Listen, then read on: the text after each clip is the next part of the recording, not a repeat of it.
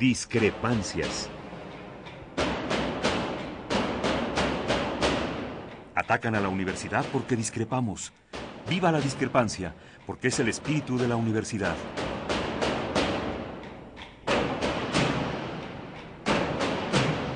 Martes de Discrepancias. Conducen Miguel Ángel Velázquez y Mariana Suárez.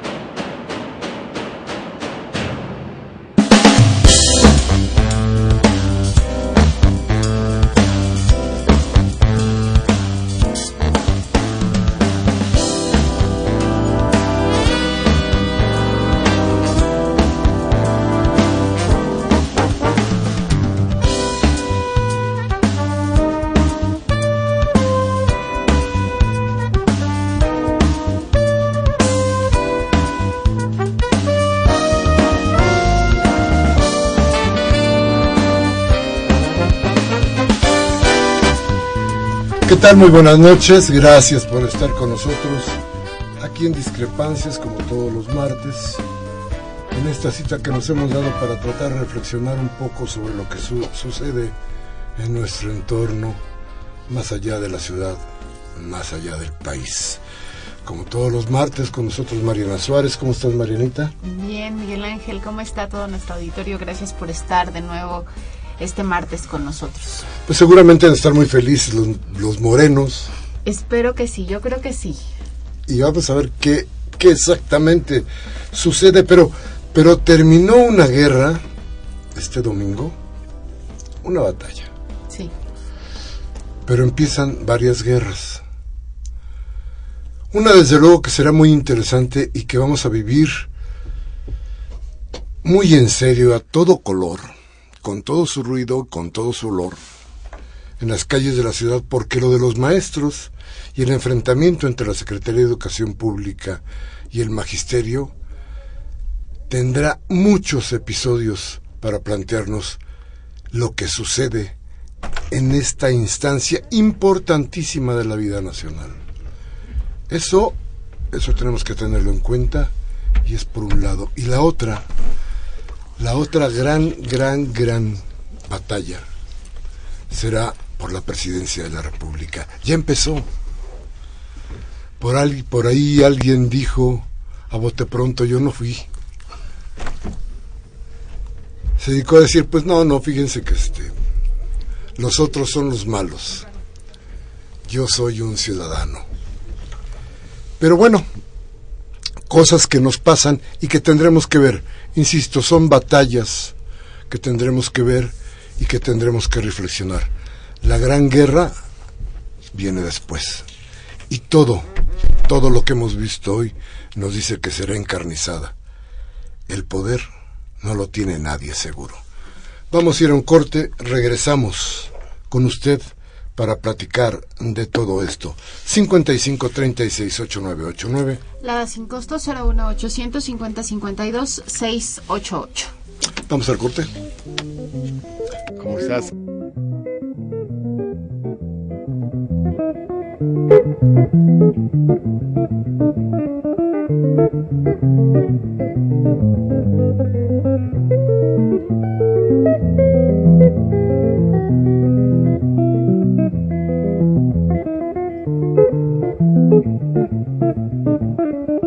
Bien,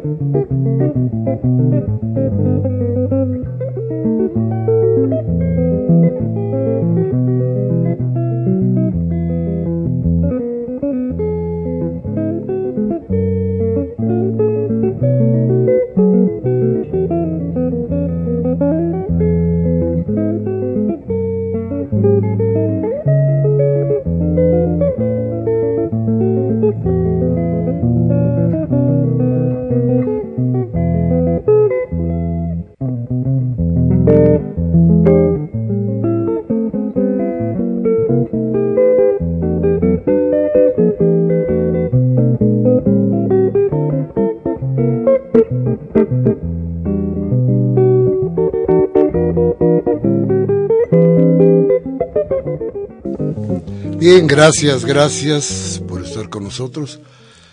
Mire usted, podríamos platicar de varias cosas, ya lo haremos conforme el tiempo nos lo vaya planteando, pero no en este programa. Porque creo que tenemos que ver de cerca un fenómeno que usted me estuvo divirtiendo bastante. Yo me acuerdo muy bien que llegaban las llamadas de, de distintas partes de la ciudad repudiando al PRD y hablando de cuáles eran las posibilidades de Morena. Todo esto que fuimos diciendo al final de cada programa daba el perfil de lo que hoy tenemos enfrente y que nadie cree.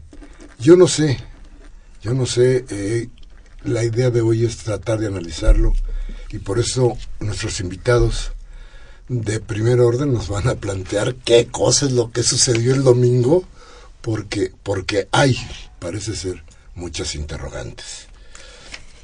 El día de hoy está con nosotros la periodista Marta Anaya. Muchas gracias por acompañarnos, Marta, autora de la columna Alajero. Y también está con nosotros el presidente nacional de Movimiento de Regeneración Nacional Morena, Martí Batres. Tenemos invitados de lujo. Muchas gracias por estar con nosotros. Gracias. De lujo, pero no lujosos. bueno, entonces, Marta, ¿qué pasó? Creo que algo se derrumbó en esta ciudad, e, evidentemente, y fue el PRD, ni más ni menos. Yo he visto a, muchos actores políticos, ahora sí, del Senado, ¿no? Sobre todo de la parte de los legisladores de los propios partidos, y me refiero a la gente del PRD, que está, bueno, entre sorprendida y furiosa. Unos que no la creen, cómo es posible que nos hayan arrebatado la ciudad, nuestro bastión, y la otra desde el punto de vista de dónde están los culpables, quiénes son, y empiezan a voltearse a ver que si hubo traidores desleales, que si operaron los de Morena, que si dividieron a la izquierda, es decir, empiezan el hinchamiento interno típico de cuando hay un gran derrumbe. Entonces yo veo que ahorita el ambiente está en ese terreno. Martí. Bueno, lo que pasa es que eh, no, no han hecho el balance los dirigentes del PRD de sus propios actos. No se, no se dan cuenta, es increíble. No, ustedes tienen la culpa desde hace mucho. O sea, ¿cómo, cómo no va a tener consecuencias las cosas que votaron en la Cámara de Diputados? Está bien no sé si es tanto lo de la cámara o es las cosas de Mancera. Es un acumulado. Son varios acumulados, es un acumulado de varias cosas, pero una fundamental, la decisión del PRD de irse al pacto por México con, con Peña Nieto.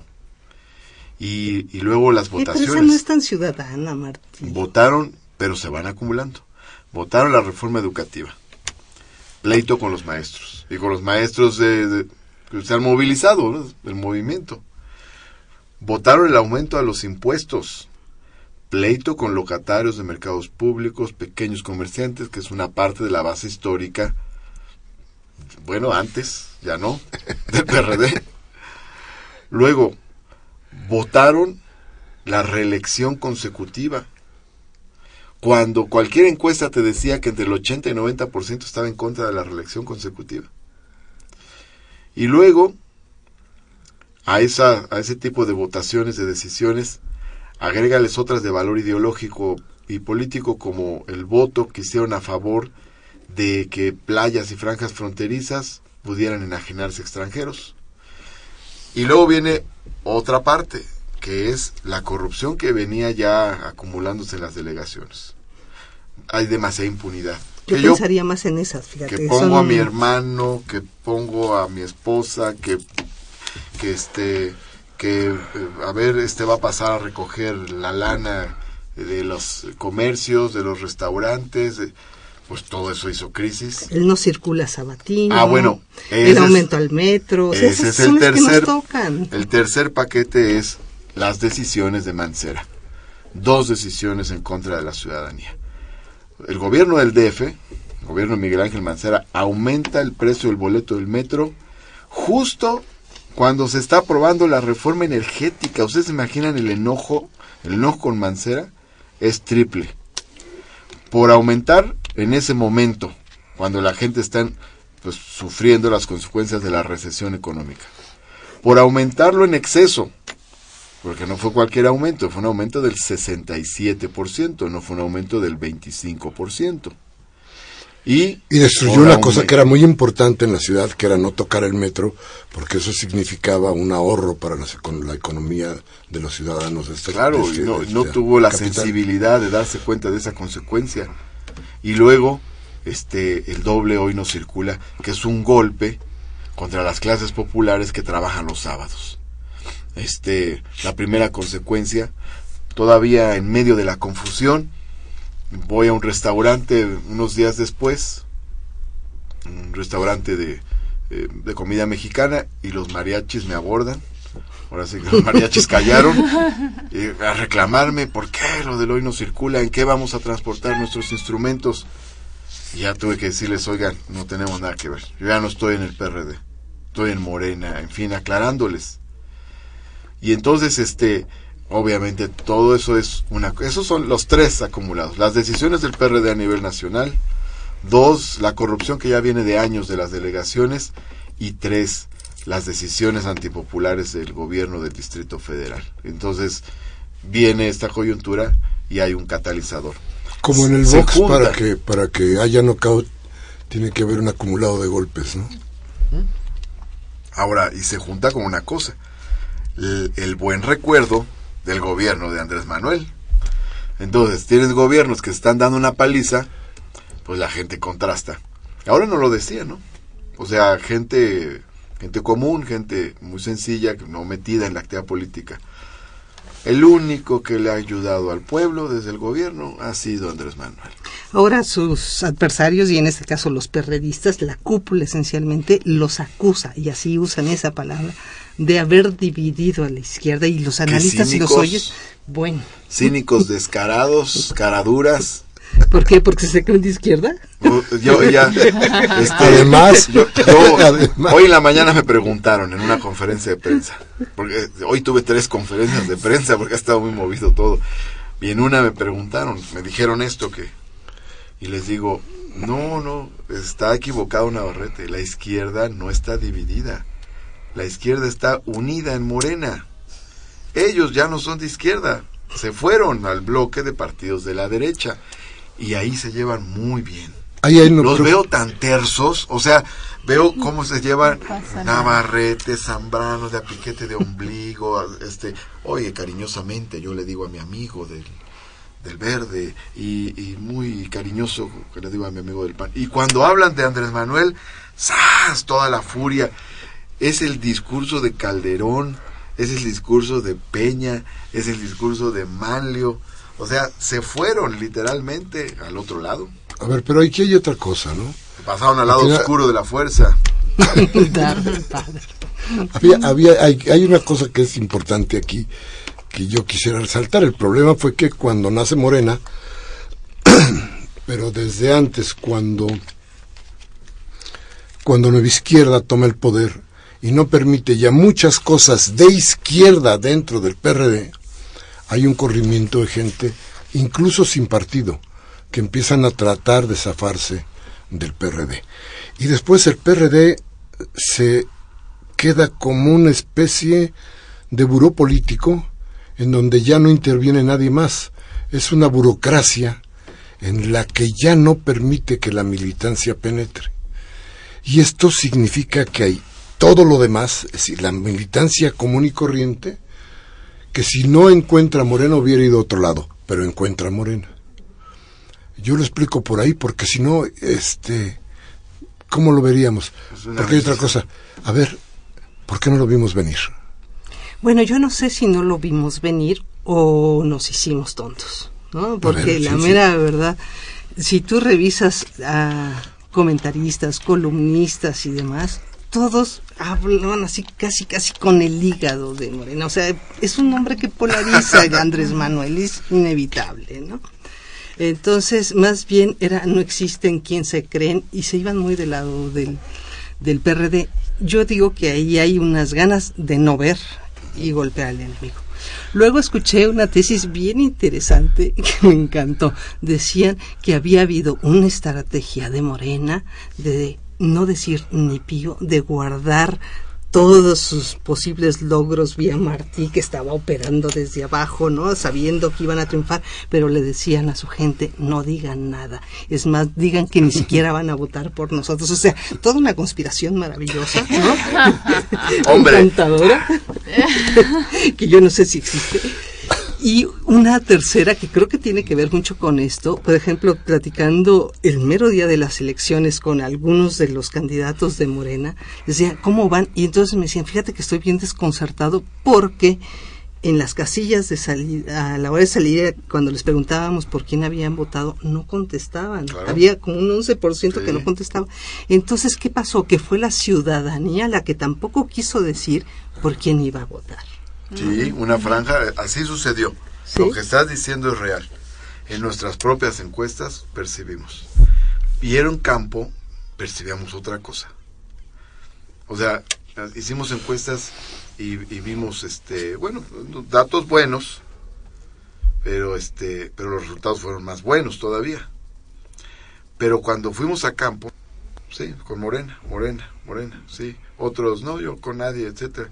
Pero pero mucha aceptación. Entonces, Pero les ocultaban algunos que iban a votar por ustedes. ya eh, con nosotros no, Con ustedes no. no, porque si uno llegaba, soy de Morena. Yo hice visita domiciliaria, hice miles de visitas casa por casa, con me fui con muchos candidatos a hacerlo, porque además fue la estrategia que privilegiamos. Y cualquiera que se fue a campo le decíamos, ¿cómo ves? Vamos a ganar. Y obviamente, pues si ya decías, soy de Morena, soy el candidato de Morena, soy el presidente de Morena, ah, estamos con ustedes. Entonces sí sabían que iban a ganar media ciudad. abajo la percepción de los candidatos es vamos a ganar. Sí, porque Ay, no te la fue- creo, no, fue no te la sorpresa, creo. No fue sorpresa. no, sí, sí, porque siempre hay incertidumbre. Sí, eh, ahorita te cuento una anécdota. Siempre hay incertidumbre, pues porque incluso algunos decían, no, bueno, debe haber gente que nos da el avión cuando nos dice que va a votar por nosotros, porque somos nosotros, ¿no?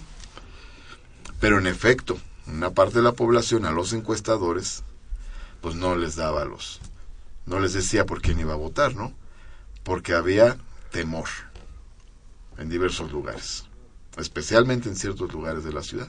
A ver, platícame qué pasó, Porque la en, qué pasó, en, era muy fuerte. ¿qué pasó en Iztapalapa.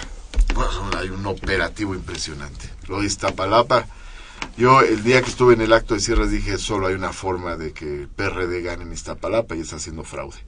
En Iztapalapa tienes metidísimo al gobierno central, muchos recursos, una, este, un uso mm, abierto, descarado de las ayudas sociales públicas, eh, eh, un proceso de, de compra del voto en la estrategia del PRI de ir a las zonas, a las llamadas zonas verdes, al campo. Aquí la zona verde fue la sierra de Santa Catarina.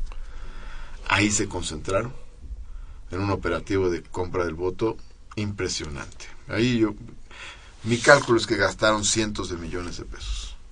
Colocaron casas pues, cercanas a las casillas, una casa por varias casillas, y entonces votaba la gente. Había alguien, un enlace entre comillas, esperándolo afuera de la casilla. Le pedía que mostrara el dedo, le sacaba la foto de que había votado y se lo llevaba a la casa esta donde le pagaban. Entonces traían sobrecitos esos alargaditos, metiéndole, ¿no? Conforme fue pasando el día fue aumentando el, el, el costo del voto, ¿no? O sea, empezando 200, 300, 500, o sea, al final hasta llegaron a pagar hasta mil pesos. Oye, fíjate que me, me preocupa mucho esto que decías, porque lo mismo, es- esto mismo que tú estás diciendo, ahora lo están diciendo los candidatos perdedores del PRD en Cuauhtémoc. Y bueno, ¿y para qué quieren cualquier chucho si van a tener ahí a Monreal, no? Al final de cuentas, mientras ustedes dicen, nosotros no nos vamos a meter con esto, no vamos a hacer alianzas, lo primero que dijo Monreal es, me vale, yo me voy a aliar con quien sea. Como platiqué con el gordo Gutiérrez, como platiqué con los demás, no me importa. Y parece que no le importa tampoco a Monreal quién es la dirección del partido, ni tú, ni, ni desde luego Andrés, ni el partido. Es Monreal por Monreal. Y yo creo que, pues digo, ¿para qué quieren chuchos si tienen a Monreal? Bueno, Y finalmente... lo que dicen ahí es que esto que acabas de decir tú es lo que hizo Monreal en Cuauhtémoc. No creo, ¿no? Porque, o sea, un, operativo como el de Iztapalapa requiere de un aparato muy grande. Una persona, por más buenas relaciones que tenga, no lo puede hacer. O Fue yo- gobernador, ¿eh? Sí, pero no, pero fue. Pero aquí tienes un gobierno. O sea, tienes un gobierno actuando, un gobierno este, metido. Es un gobierno que se, se decidió a meterse en varios puntos. Especialmente en cuatro delegaciones, que son las más pobladas. Iztapalapa, Gustavo Madero, Álvaro Obregón y Coyoacán. O sea, fí- y fíjate Y Venustiano, ¿no? los operativos y resultados. En Venustiano Nico. Carranza no se metió tanto el gobierno central. Ahí el, el grupo de Julio César Moreno, que tiene un casicazgo muy fuerte, Sí. Desde hace 12 años, él tiene mucho control. Ahora, este, uno de los factores metidos en este proceso, pues, es parte del análisis que hay que hacer, es, la, la parte antisocial de la ciudad. O sea, narcomenudistas, mafias locales. Por ejemplo, los narcomenudistas de Cuautepec metidos en la campaña de Nora Arias. Eh, los narcomenudistas de, de Coyoacán con Toledo y en Venustiano Carranza con este Julio César Moreno. Y la este son factores que tienes que tomar en cuenta. Eh, hay Pero eso es muy grave. una compañera este una compañera simpatizante de Morena ayudando que la comida y estas cosas el día de la jornada electoral y uno de estos tipos de delincuentes en Venustiano Carranza agarra una naranja y se la avienta en la espalda un naranjazo que este prácticamente tumbó a la chava la chava aterrorizada ahora además a mí me consta me consta como secretario de Desarrollo Social, eh, sufrimos la, de esos tres, Julio César Moreno en B. Carranza, Mauricio Toledo en Coyoacán y Víctor Hugo Lobo en Gustavo Madero, sufrimos a este grupos de gángsters que iban a desmontar nuestros eventos. En Gustavo Madero, una vez hubo una asamblea de mejoramiento barrial, llega la gente de los lobos, agarra la mesa, una de esas mesas largas, ¿cómo les llaman? bueno, esas mesas de eventos, ¿no? Y la voltean, la voltean y había un niño que estaba sentado en la mesa, lo, lo tumbaron al piso, una cosa espantosa, yo me horroricé. De hecho, en aquel entonces envié tarjetas al secretario de gobierno, a José Ángel Ávila, y le dije, oye, pasó esto, pasó esto, pasó esto. Tengo ahí mis tarjetas, de que le fui enviando la información, porque yo estaba verdaderamente asustado de ese fenómeno social que tiene que ver con la izquierda eso, que tiene que ver con el progreso, con, con la renovación, o sea, unos delincuentes. Ahí en este en Venustiano Carranza una vez convocamos un evento, igual llegaron unos de estos golpeadores de Julio César Moreno y tumbaron los, los tubos que sostenían la carpa, ¿no? La carpa se cae encima de mesas y otras cosas y la gente que iba llegando pues aterrorizada. En el caso Pero, de... pero GAM, GAM lo gana el PRD y Venustiano lo gana el PRD. No, pues lo ganan con estos operativos. Lo ganan entre comillas. Gustavo Madero no lo gana Lobo. En realidad Morena ganó en Gustavo Madero. Y tenemos un reclamo al Instituto Electoral del DF. Nosotros vamos a impugnar. Vamos a impugnar Gustavo Madero, vamos a impugnar Iztapalapa, Coyoacán, Iztacalco. Ahí gana Morena. La diferencia formal es de esas diferencias tipo Calderón. O sea, es diferencia, la diferencia en Gustavo Madero es como de punto 3. La diferencia igual en Iztacalco, Coyoacán, es este como un punto. Oye, ¿y confían en el Coyoacán. tribunal? No, pues obvio que no. No confiamos en el IEDF, ni en el INE, ni en los Y en el que está al lado. No, en ustedes sí. no, no, pero es, es una cuestión de lucha. O, o sea, lo que logramos ahora, pues no fue por andar confiando en todos ellos, ¿verdad? Fue porque nos pusimos a trabajar muy duro, ¿no? Muy, muy intensamente y porque había razones para apoyar a Morena, había muchas razones para, para apoyarlo. Y eh, hay perspectiva, la experiencia política permite.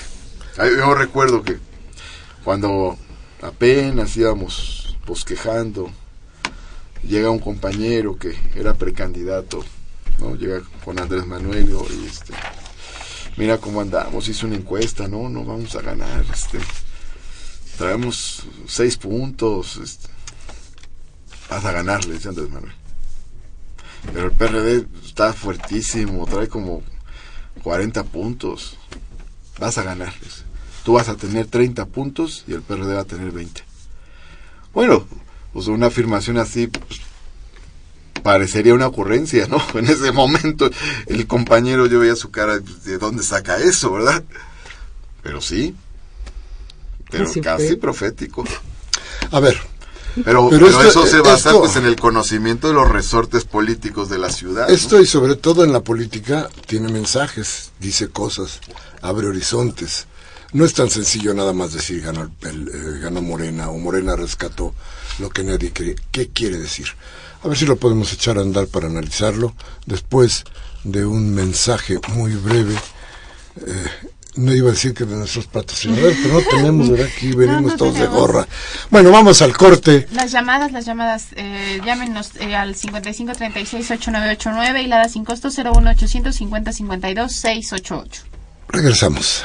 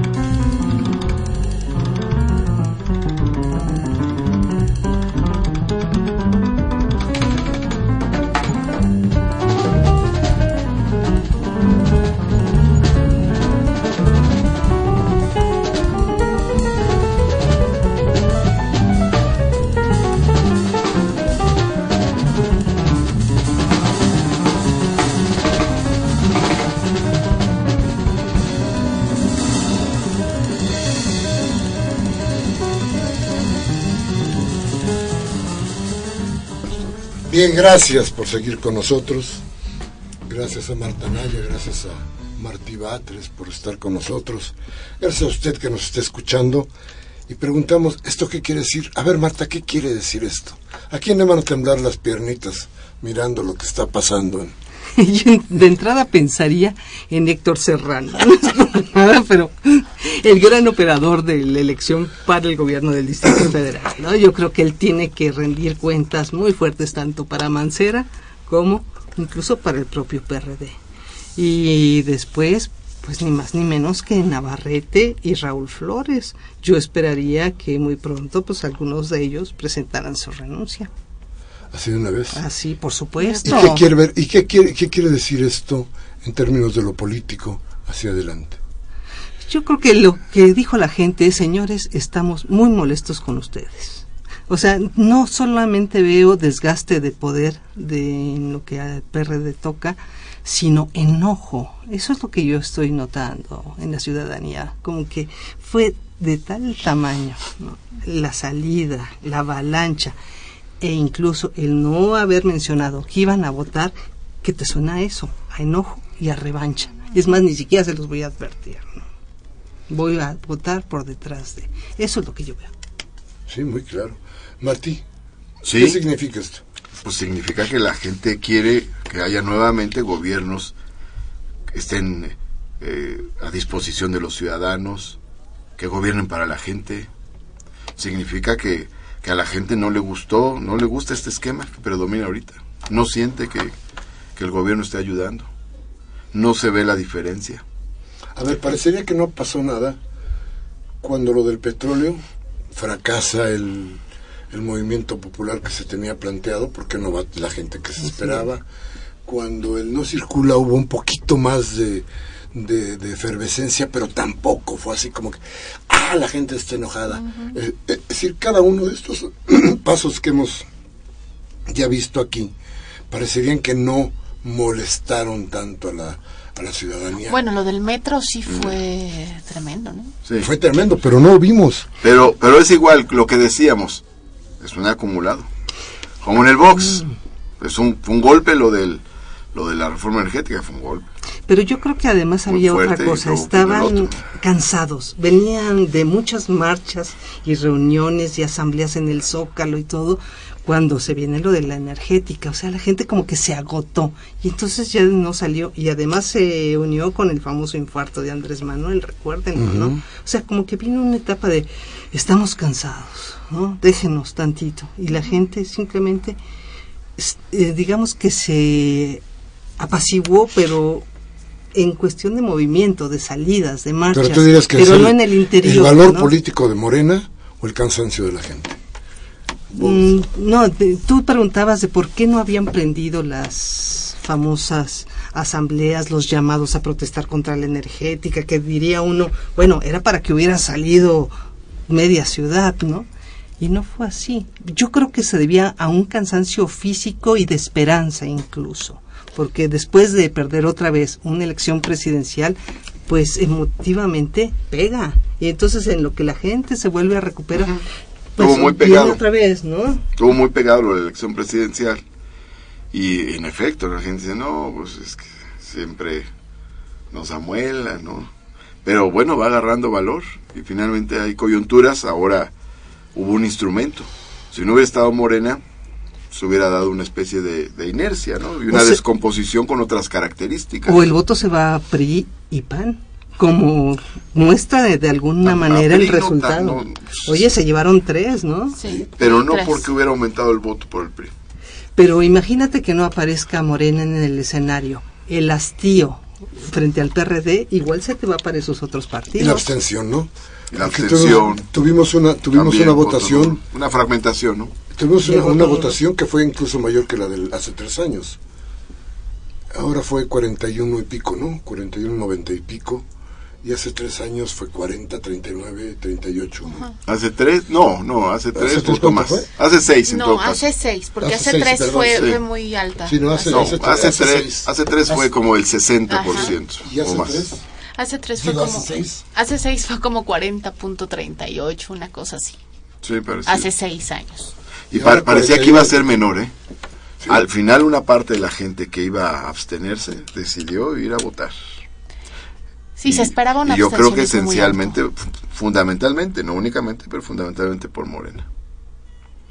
Ahora, hay otros elementos también que este que juegan en esta en este acumulado y es esta facilidad con la que el gobierno de la ciudad recurre al uso de la fuerza. El día que hubo una de las manifestaciones de, desde Ayotzinapa que fueron al Zócalo, pues la gente ocupó el Zócalo, tranquilo, en fin, todo. Y de repente sale la Policía Federal y la Policía del DF y empiezan a replegar, replegar El todos día de para lo de. Palacio Nacional. El- sí. Es cuando toman a este, al activista, fíjate nada más, un activista de derechos de la infancia, Juan Martín, Sí, que lo toman con todo y su hijo, ¿no? sí. No, estos pum, pum, pum. Un montón de gente me hablaba por teléfono. Pero, pero indignadísima. Muy encendida. Ese es otro factor. Hubo oportunidad para platicarlo con, Mancera, se los dijimos nosotros. Tuvimos una reunión con él.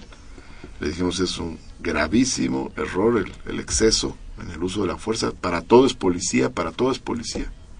Impresionante, ¿no? O sea, es la negación de la política hasta como cuando hicimos una de las movilizaciones al Zócalo. La, este, cuando entramos al Zócalo finalmente, después de tres intentos, cuando lo del petróleo, retenes y retenes y retenes de policía. O sea, nunca había habido retenes de policía para una movilización del movimiento. Ese, ese es otro puntito. Hay, hay otros, pero Oye, todavía No, pero sí había uno, que, había uno que era importante y que lo estábamos platicando, Marta, que era el Pacto por México. ¿Tú qué piensas? ¿Sí le pegó a la elección? Mm, yo creo que no. Yo sinceramente pienso más como ciudadano. Yo creo que nos aquí la decisión No lo ves tan de los inmediato. votos, sí tiene mucho más que ver con las cuestiones de capitalinos, que nos pegó mucho más que Hay, la hay una parte- cosa del Pacto por México, Político. lo de los impuestos. Porque ese sí, Esa sí ese- te pega en los es bolsillos. muy directa. Es lo del aumento de impuestos y gasolinazos. Eso lo Sí. votó el, el PRD a favor. Ahora, fíjate un poco, yo me preguntaría, ¿cuál va a ser su papel ahora en la Asamblea y en la Cámara de Diputados? ¿Cómo van a accionar? Porque yo nunca he visto a Andrés Manuel ahora sí que operando directamente con el legislativo, siempre lo hizo a través de las dirigencias del PRD. No sé Sí, cómo va a ser. fue- fue distinto, pero ahora va a cobrar mayor importancia. Porque ¿no? ahora yo empecé ya a escuchar comentarios de, Va claro, ser. vamos a volver a ver otra vez las tomas de tribuna, los radicales, ahí se nos vienen otra vez encima todos. ¿Ese va a ser el actuar de Morena Más complejo. Digo, yo no descarto que se tome tribuna, vamos a ver qué temas hay. Hay un tema muy grave que es el de la privatización del El agua, agua. ¿no? Se quedó suspendido ahí, ¿no? Está a punto de, de de pasar. Bueno, y cuando vieron que ya estaba muy cerca la elección y que esto iba a ser un- muy costoso, el PRI, pues ahora sí que dobló las manos momentáneamente cuando justo Andrés Manuel en un evento dice eh, diputados, este, los diputados más conscientes los convoco a, a que no descarten tomar la tribuna si quieren privatizar el agua. Y entonces llega Morena, propone la Junta de Coordinación Política que se suspenda ese dictamen y el PRI acepta y dice está bien. Ahora, pero está aprobado ya en primera instancia, es decir, está la amenaza. Sí, la, la- Es un la- tema la muy, elección- muy delicado. La elección paró dos cosas, ¿no? La evaluación de los maestros y el asunto del agua. Ahora, Pero fue, fue, pero fue nada más la muleta, ¿no? Bueno, pero para completar esto que decía, le- de todas maneras el trabajo este, que va a hacer Morena en, en el legislativo va a ser más complejo. Es más de, de vínculo con la gente. ¿Qué hicieron PRI, PAN, PRD, Partido Verde? Arriba, acordar, decidir. Y decían, pues somos todos, así de que no va a haber costo político para nadie, porque somos todos. Nos repartimos el costo en todo caso hasta cierto punto parecía que les funcionaba. Pero ahora Morena va a tener otro, va a tener otra forma de, de actuar, de posicionarse, porque nosotros no vamos a ir a, a un acuerdo, acuerdos de ese tipo. No vamos a acordar nada que perjudique a la gente. Pero entonces habría alianzas, social. por ejemplo, con Movimiento Ciudadano, con grupos así, Pero no incluso con el ahí. PRD para parar, para pero, parar, pero contener. mira, si el PRD, mira, PRD, PT y Movimiento Ciudadano tuvieron juntos en esta legislatura que está feneciendo la bancada más grande de la historia de esos claro, partidos. pero ahora ustedes van a ser la locomotora. Sí, pero parar. no es de número. O sea, para parar, por ejemplo, o Una, sea, una para parar constitucional sí podrían. no, ¿No? si no alcanzó. Para parar una constitución, una constitucional necesita 167 diputados. O sea, necesitas tener uno más del tercio. Y no, la, no, No, alcanza. no, no, no, no, eso no se tuvo ni la vez pasada, no se tiene ahora. O sea, no es de número. Para parar una legislación secundaria, mitad más uno, pues menos. claro. No, Entonces no es otro tipo de articulación. Yo les pongo un ejemplo, cuando preguntan eso, les pongo este ejemplo que me tocó vivir. Yo fui coordinador parlamentario de 50 diputados, el de 2000 a 2003. Estaba el tema del IVA en medicinas y alimentos. Francisco Gil era el secretario de Hacienda y decía, tenemos el 83.5% de legisladores para aprobar el en medicinas y alimentos. Y en efecto traían un acuerdo, obvio, con el PAN, y con el PRI también, traían un acuerdo con Beatriz Paredes, con Oscar Levín. Oscar Levín era el operador de eso, él era el presidente de la Comisión de Hacienda.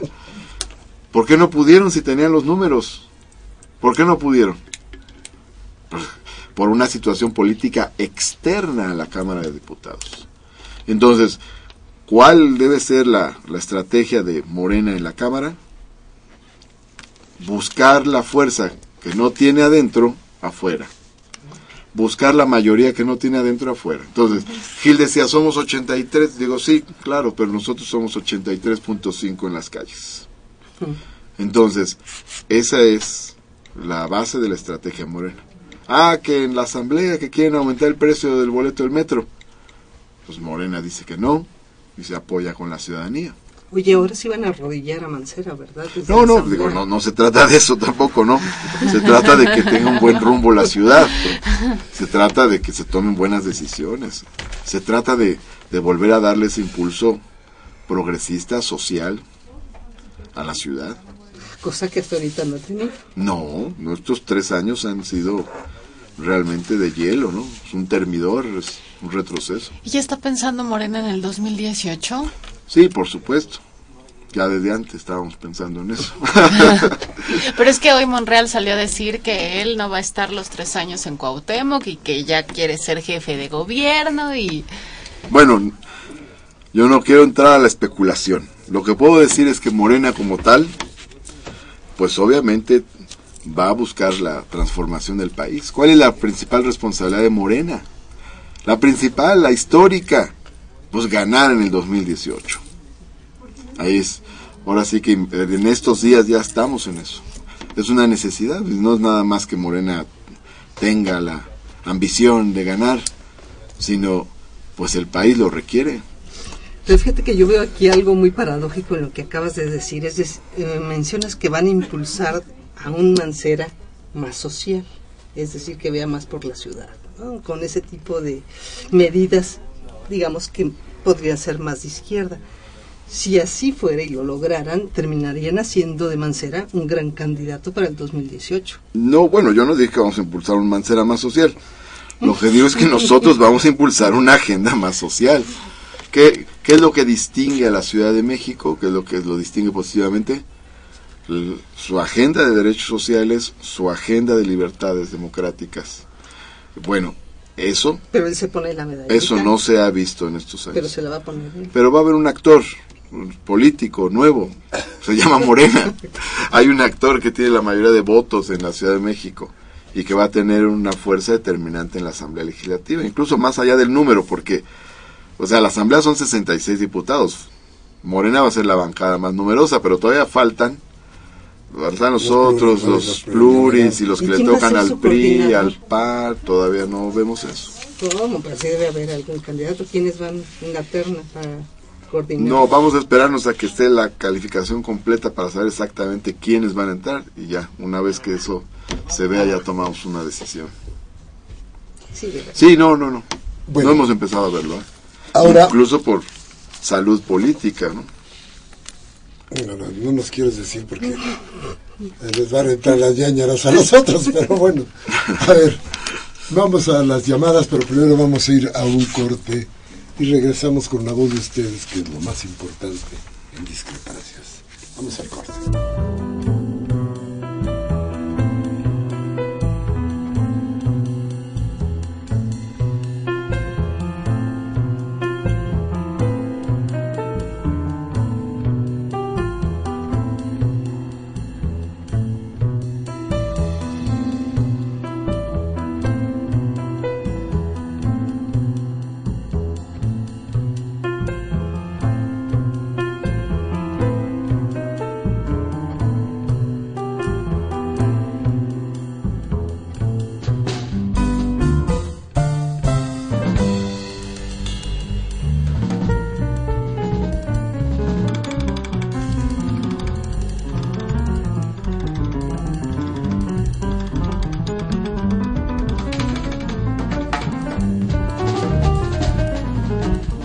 Gracias, gracias, gracias.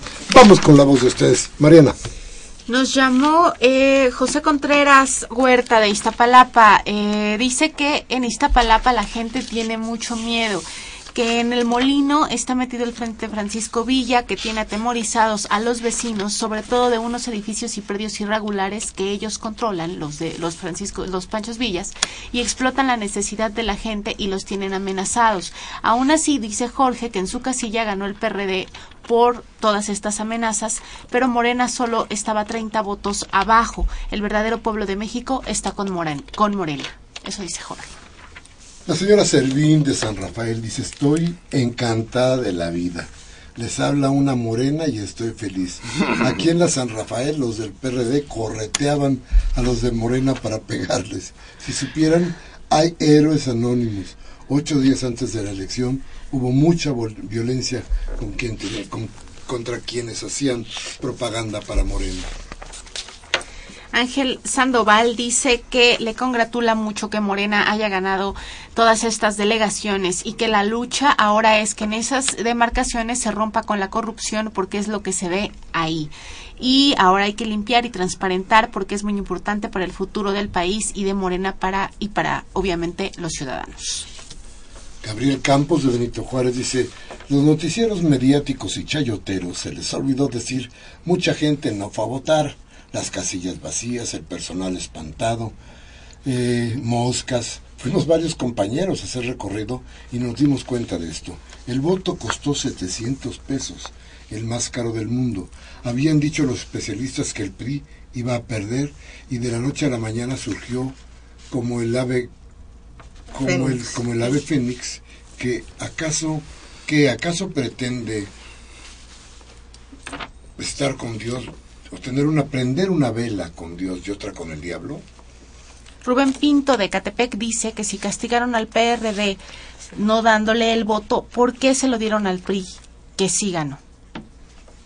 Manuel Munguía de Iztapalapa dice, muchos mexicanos lo saben y por sabido lo callan. El, el, eh, embarazo, el embarazo y el fraude es igual a la paz del abstencionismo. 60 millones de mexicanos no fueron a votar y eso es lo que no pueden esconder los fascistas neoliberales del INE. Hay que decir que el 48% de los empadronados fueron a votar, lo cual quiere decir que metieron a las urnas 15 millones de votos falsos y así poder inflar el cómputo final eh, embarazando un universo de más de 100.000 urnas. Los vales factibles a razón, los, se los vales factibles a razón de 150 boletas falsos por urna. ¿A quién quieren engañar los narcopolíticos, lavando el dinero del PRI y del PAN, si el pueblo de México sigue en la miseria gracias a su pacto y su reforma estructural para robar cada vez más a los 83 millones de votantes registrados, de los que ni 12 millones votaron por los priistas? Son falsos de toda falsedad pues no votaron 40, sino 25 millones ante una 25 millones ante una realidad impuesta de violencia, ilegalidad y corrupción. Ese es el voto del miedo. Miguel Ángel Valderrama de Chapultepec le pregunta aquí al profesor Batres que dónde estaba cuando fue elegido el actual jefe de gobierno Mancera y si es que alzó la voz en contra de él. Eh, ¿Por qué los de izquierda estuvieron de acuerdo con su postulación, inclusive eh, Andrés Manuel López Obrador. Ay, parale que conteste.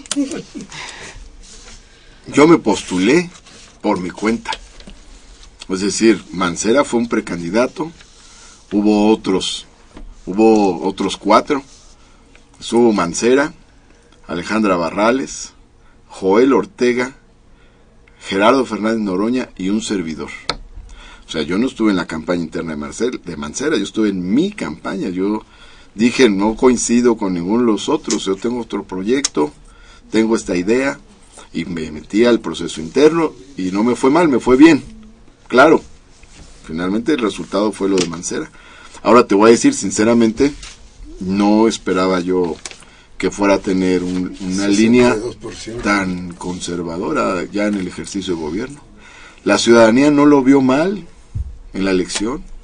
O sea, no, no solo yo no lo esperaba, sino tuvo una, una aceptación muy buena. Este, creo que fue muy, fue muy hábil, hizo buen trabajo en la campaña. Este, tuvo el apoyo de Cuauhtémoc, de Andrés Manuel, de Marcelo, de todos, de sus adversarios internos, o sea, se manejó muy bien en el proceso interno, se manejó bien en la campaña, las dos terceras partes de los votantes sufragaron en su favor. Entonces yo creo que hasta ahí era difícil este, decir que, este, que iba por tal o cual camino. Ya en el ejercicio del gobierno, pues ha tenido una orientación más bien conservadora. Bien. Mariana López de los dice, me siento indignada porque en Iztapalapa se compraron votos para la señora Anguiano. Ojalá difundan videos y se impugne, porque yo estoy segura de que ahí ganó Morena. Aquí en Nezahualcóyotl ganó el PRD, aunque el ratero de Cepeda se compró una casa de 300 millones de pesos. La Dirección de Desarrollo Social del DF no ha implementado instalaciones dignas para los programas de apoyo y combate a la violencia familiar. Las unidades carecen de cubículos dignos para dar la terapia. El profesor Guillermo, Guillermo Marrón de Iztacalco feliz, te felicita Martí porque dice que te echaron un montón con López Dóriga y a todos los pusiste en su lugar. Hijo, yo eh, eh, estaba bien feliz porque me los pusieron todos juntos. y que el verdadero partido de oposición es Morena y que se lo dijiste a Navarrete en su cara. Jaime Rojas de Lomas de Padierna dice, ningún partido dio propuestas de mejora. Todos criticaron a los demás, pero no nos dijeron cómo van a hacer para que la riqueza del país no sea repartida fuera de México. Miguel Ángel eh, del... Ah, no, es la señora Cárdenas de Naucalpan. Dice, le manda un abrazo y un saludo Miguel Ángel y dice que hubiera preferido que Morena ganara todas las delegaciones y el país. Sin embargo, este es un gran avance. Eh, el problema es el voto corrupto, el de los pobres y campesinos. Por eso gana el PRI. Dice Agustín Mondragón de Centro Histórico en Cuauhtémoc. Le advierto al radioescucha y digo a los del programa que el gobierno traidor de Enrique Peña Nieto los panistas y los medios convencionales de comunicación están sembrando motivos para masacrar al pueblo mexicano como lo hicieron en Ayotzinapa, en Tlatlaya, en Michoacán y Jalisco. Por eso prorrogaron una noticia para calmar los ánimos de la coordinadora de, Emilio Chaufet, después de dar la noticia de no aplicar la prueba a los maestros. Al día siguiente se reunió con el general de las Fuerzas Armadas, se supone para pedirle que masacre a los manifestantes después de las elecciones, y ayer lo confirmó al decir que la prueba se va a aplicar con los términos antes mencionados. Don Agustín, es muy grave lo que nos está diciendo, pero bueno, ya se lo dijo usted a la gente. Antonio Jiménez de Gustavo Amadero dice que si el profesor Ramón ganó en su demarcación, que sí es verdad, que si hay algo que todavía se pueda hacer. Todavía estamos luchando. Yo creo que mañana vamos a hacer alguna movilización al Instituto Electoral del DF. Vamos a, a seguir luchando. Hoy en la mañana, cinco candidatos de otros partidos, uno independiente, este, expresaron que de acuerdo a sus actas, el que gana es Ramón Jiménez. Desconocieron eh, cualquier otra decisión que se dé en favor de, del candidato del PRD. Y todavía falta la batalla de las impugnaciones y hasta el tribunal. Entonces, vamos a seguir luchando. Ganó Ramón Jiménez en Gustavo Madero, no Víctor Hugo Lobo. David Paredes Herrera de Solidaridad Gustavo Madero Dice, el PRD se alejó de la sociedad al no tener una escuela de cuadros. No había formación de gente de base. La delegada no los recibía. Han pasado tres gobiernos del PRD y no les han ayudado. Parte de su fracaso es que se alejó.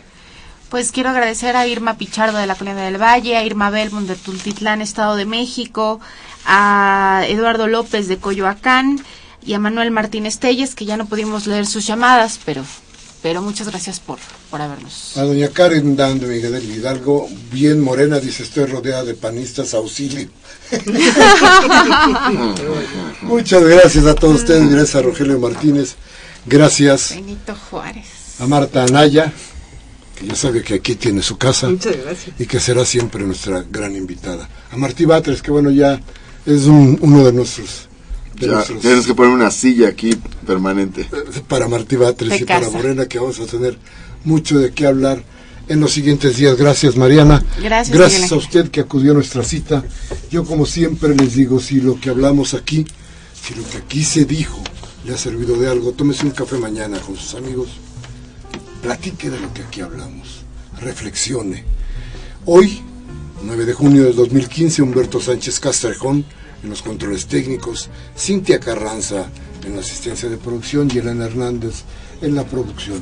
Como siempre le digo, por favor, si no le interesa lo que dije aquí, por favor, cambie de canal, hay democracia.